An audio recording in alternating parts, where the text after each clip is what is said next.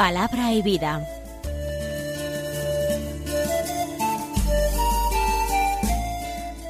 Con el padre Manuel Horta desde Sevilla.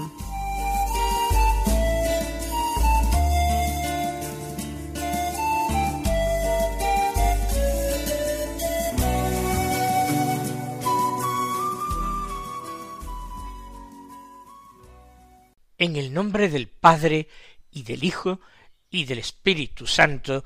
Amén. Alabados sean Jesús y María. Muy buenos días, queridos amigos, oyentes de Radio María y seguidores del programa Palabra y Vida. Hoy es el domingo sexto del tiempo ordinario. Vamos acercándonos poco a poco hacia el tiempo de Cuaresma. De hecho, solamente llegaremos a vivir el octavo domingo del tiempo ordinario y después se interrumpirá el tiempo ordinario el miércoles siguiente con el comienzo de la cuaresma. Pero estamos en el tiempo ordinario y estamos en el día del Señor, en ese día eminentemente pascual en que los cristianos recuerdan la alianza nueva, la alianza eterna que Dios suscribió con la humanidad, con la sangre de Cristo. Esa salvación que se ofrece gratuitamente a los hombres por la sangre del Mesías derramada como expiación por nuestros pecados. Y vamos a escuchar la palabra de Dios que se proclama en la liturgia de la misa. Hoy, antes del Evangelio, hay dos lecturas, una del Antiguo Testamento y otra, una epístola. Del Antiguo Testamento tenemos un texto del profeta Jeremías, del capítulo 17, los versículos 5 al 8, que dice así. Esto dice el Señor, maldito quien confía en el hombre y busca el apoyo de las criaturas, apartando su corazón del Señor. Será como un cardo en la estepa, que nunca recibe la lluvia. Habitará en un árido desierto, tierra salobre e inhóspita. Bendito quien confía en el Señor y pone en el Señor su confianza. Será un árbol plantado junto al agua que alarga a la corriente sus raíces. No teme la llegada del estío, su follaje siempre está verde. En año de sequía no se inquieta, ni dejará por eso de dar fruto. Este texto de Jeremías encierra una bendición y una maldición. Maldito quien confía en las criaturas y por eso deja de poner toda su confianza en Dios, y bendito quien confía totalmente en el Señor. Y quizás veamos este texto extremadamente sencillo de entender. Lo es.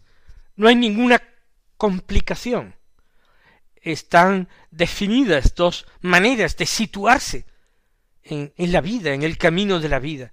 El abandono y la confianza plena en Dios o eh, la confianza principalmente puesta en las criaturas de Dios, en el hombre, en mí mismo, el porvenir que espera a cada uno de estos dos tipos de hombre es distinto.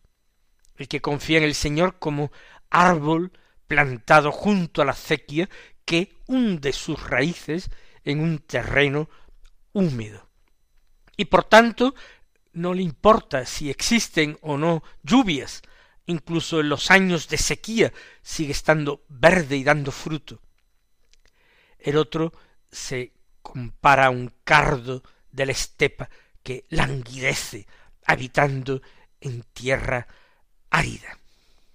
Pero así como es fácil de entender, resulta bastante más difícil de vivir.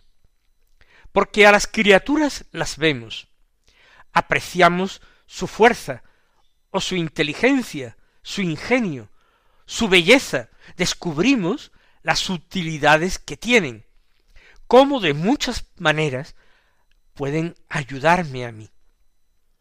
Mientras que Dios no se deja alcanzar por las manos del hombre, no se deja manipular por él de ninguna manera.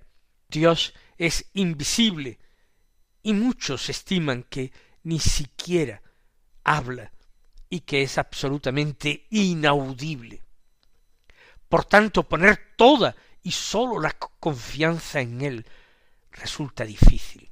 Mucho más frecuente es esa actitud de querer encender una vela a Dios y otra al diablo, como comúnmente se dice.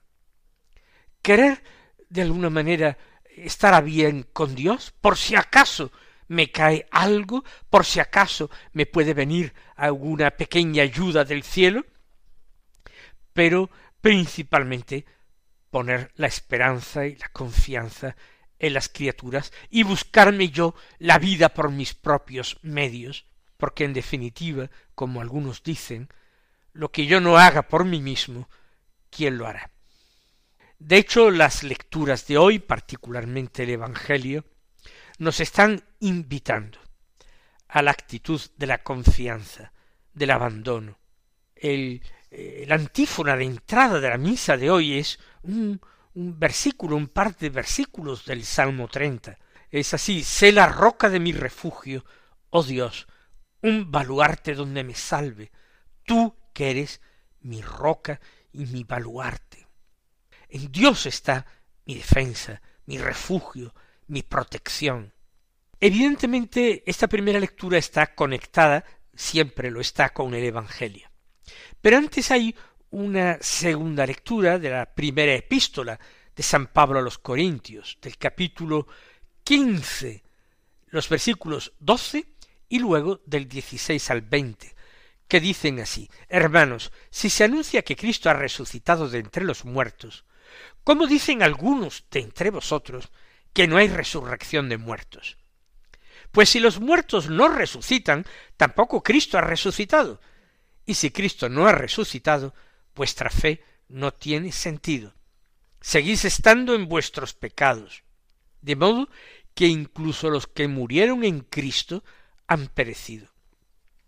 Si hemos puesto nuestra esperanza en Cristo sólo en esta vida, somos los más desgraciados de toda la humanidad. Pero Cristo ha resucitado de entre los muertos, y es primicia de los que han muerto. Usualmente la segunda lectura de la palabra de Dios, los domingos, no está estrechamente relacionada con la primera lectura ni con el Evangelio. Pero en este caso, claro que le vemos una relación.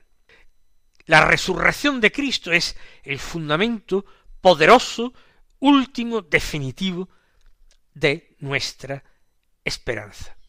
Ahí es donde nosotros podemos afincarnos, ahí es donde tenemos que echar nuestras raíces. Ahí la confianza nuestra se muestra absolutamente imbatible. Pero si Cristo ha resucitado y nosotros lo creemos firmemente. Por eso reprocha Pablo a los Corintios en esta carta. ¿Cómo es que algunos de entre vosotros están diciendo que no hay resurrección de los muertos? Si nosotros no vamos a resucitar es porque Cristo tampoco resucitó en su momento. Y si Cristo no resucitó, nuestros pecados no han sido expiados. Porque no somos nosotros los que expiamos los pecados y alcanzamos el perdón. Es el Señor quien generosa y gratuitamente ha pagado por nuestros pecados. Muriendo en la cruz, pero resucitando. Porque si la muerte hubiera sido definitiva para Cristo, si hubiera sido vencido por la muerte, entonces no habría alcanzado la redención de los hombres. Pero no, Cristo ha resucitado. Nuestra fe tiene sentido. Nuestros pecados han sido perdonados. Nuestra esperanza teologal, nuestra confianza, está puesta toda en el Señor. Y esto es motivo de alegría, es uno de los grandes motivos de alegría por los que nosotros celebramos cada domingo.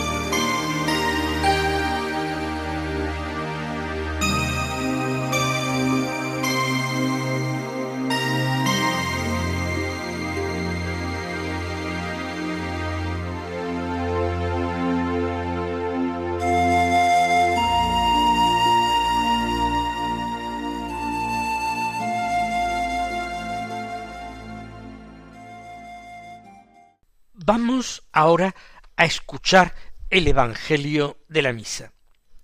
Es según San Lucas, del capítulo sexto, los versículos diecisiete y luego desde el veinte hasta el veintiséis, que dicen así.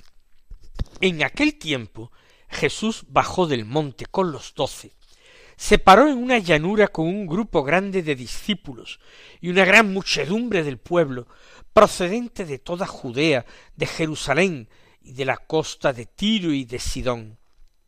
Él, levantando los ojos hacia sus discípulos, les decía Bienaventurados los pobres, porque vuestro es el reino de Dios. Bienaventurados los que ahora tenéis hambre, porque quedaréis saciados. Bienaventurados los que ahora lloráis, porque reiréis.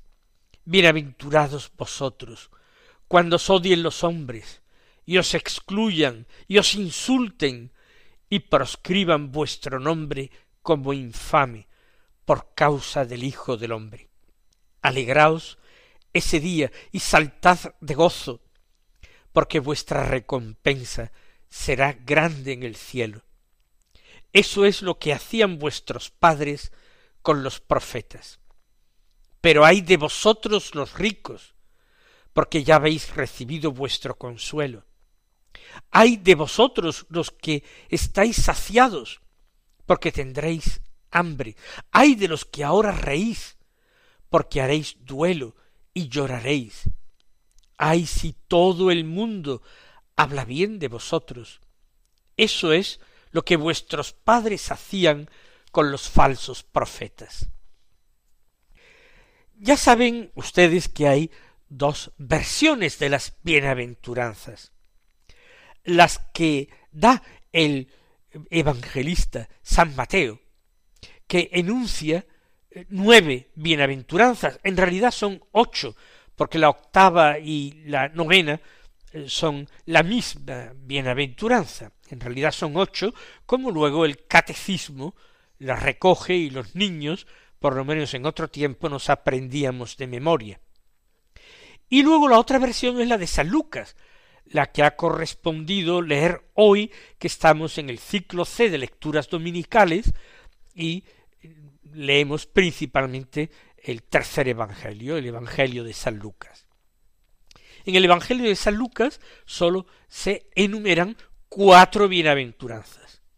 Eso sí, a continuación se añaden cuatro malaventuranzas o cuatro ayes.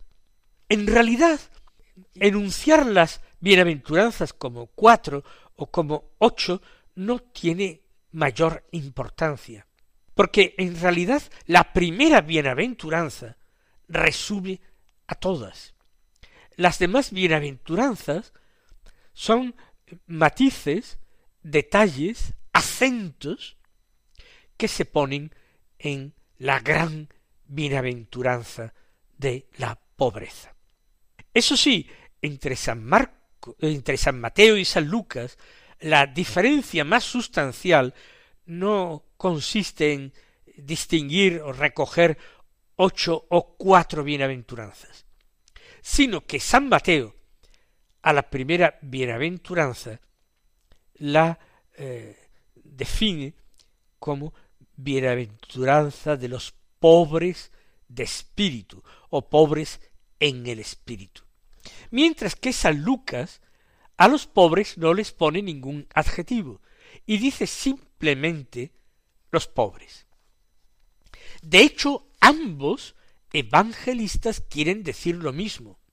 Quizás el evangelista San Lucas, que hemos escuchado, que tiene una inquietud social profundamente marcada hasta el punto de que su Evangelio, el tercer Evangelio, ha sido a veces llamado el Evangelio de los pobres, y que escribe para una comunidad que era incluso materialmente pobre, y de esta manera la consuela, porque no tiene riquezas de este mundo, pero tiene el amor y la predilección del Señor. Lucas dice simplemente bienaventurados los pobres. Pero no se trata simplemente de una pobreza económica, de una pobreza material. De hecho, Jesús bendecirá, como toda la escritura del Antiguo Testamento, a quienes socorren a los pobres, a quienes dan limosna, a quienes se preocupan de los huérfanos y las viudas. En definitiva, la pobreza eh, material económica, al menos una pobreza grande, se considera también en la escritura un mal. Y la Iglesia a lo largo de sus veinte siglos de historia, por eh, la caridad que su esposo Jesucristo le infunde, movida por el amor a los hombres, trata de vencer, de remediar, de aliviar la pobreza. Porque la pobreza en sí, ese tipo de pobreza no es bueno y lleva con frecuencia a pecados, a vicios, a ignorancia, a cierta maldad. No, la pobreza sin más especificación no es buena, sino que debe ser evitada, tiene que ser combatida para que desaparezca. Pero no los pobres, porque la pobreza es una actitud interior. Es una forma de estar en el mundo, de relacionarse con el prójimo, de relacionarse con las cosas y principalmente de relacionarse con Dios. Y no crean ustedes que es una experiencia fácil, ni mucho menos. De hecho, Dios a sus grandes amigos, los santos, aquellos amigos fuertes de Dios, Dios les permite pasar en su vida por profundos periodos de prueba, de oscuridad. La noche oscura la llamaba San Juan de la Cruz. Otra gran mística carmelita, Santa María Magdalena de Pacis, vivió varios años en lo que ella llamaba el lago de los leones, y nosotros podíamos llamar más bien el foso de los leones, ella hablaba del lago de los leones. Tenía tentaciones de suicidio, no privativo de María Magdalena de Pacis, también la experimentó esa tentación San Ignacio de Loyola. Esa negrura honda que llenó el corazón de Teresa de Lisieux, de Teresa del Niño Jesús, en algún momento de su vida, que llenó el corazón de otra Teresa del siglo XX, Teresa de Calcuta. ¿En qué consiste esa noche interior profunda? Pues en una experiencia honda de lo que es la pobreza del espíritu. Saber que uno no es nada, no tiene nada, no puede nada, no merece nada. Pero nada con sus cuatro letras sin ningún tipo de paliativo.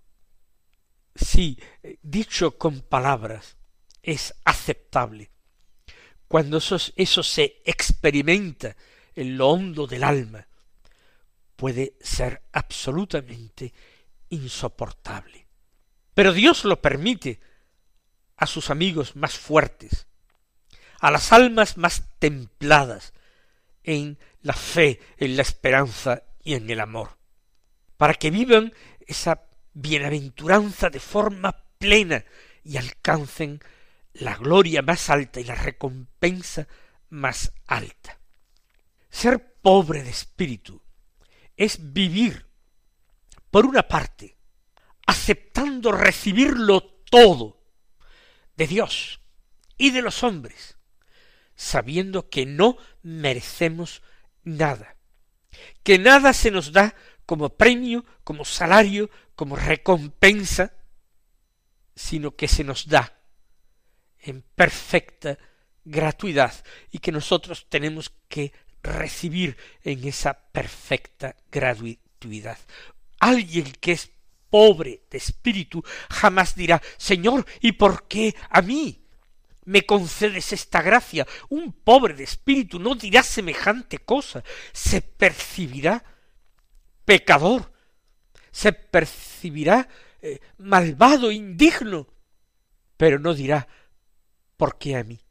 Es la actitud de aquel ladrón, de aquel malhechor crucificado con Jesús, que entrando en la agonía le decía al Señor, Señor, acuérdate de mí cuando estés en tu reino. Él no esgrime absolutamente ningún mérito ni ningún motivo por el que el Señor debería tener misericordia de él, acordarse de él. El único motivo por el que el Señor podría acordarse de él es su infinito amor. Así, ah, ahora entiendo a Jeremías. Bienaventurado el hombre que confía en el Señor y pone en el Señor toda su confianza. Esa es la pobreza de espíritu. Igualmente el que es pobre de espíritu no se reserva para sí mismo lo mismo que recibe sin hacer caso de su propio mérito, de su propio merecimiento. Él da también sin consideración a los merecimientos de los demás. Da sin cicatería, con generosidad, con un corazón grande y magnánimo. Da su tiempo, da su perdón, da su vida, da sus bienes materiales. A quien le pide, le da la necesidad que encuentra, la socorre la pobreza que haya, trata de remediarla desde su propia pobreza. Por eso son bienaventurados los pobres, porque de todas las bienaventuranzas es la única cuya recompensa, cuyo efecto, cuya consecuencia no será para el futuro. No se dice eh, reiréis mañana, no, no se dice quedaréis saciados. Mañana. No, se les dice vuestro es el reino de Dios. Ya habéis entrado en el reino, aunque todavía no podáis gozarle plenamente en esta vida, pero el reino de mi Padre es ya vuestro. Mis queridos hermanos, que el Señor os colme de sus bendiciones y hasta mañana si Dios quiere.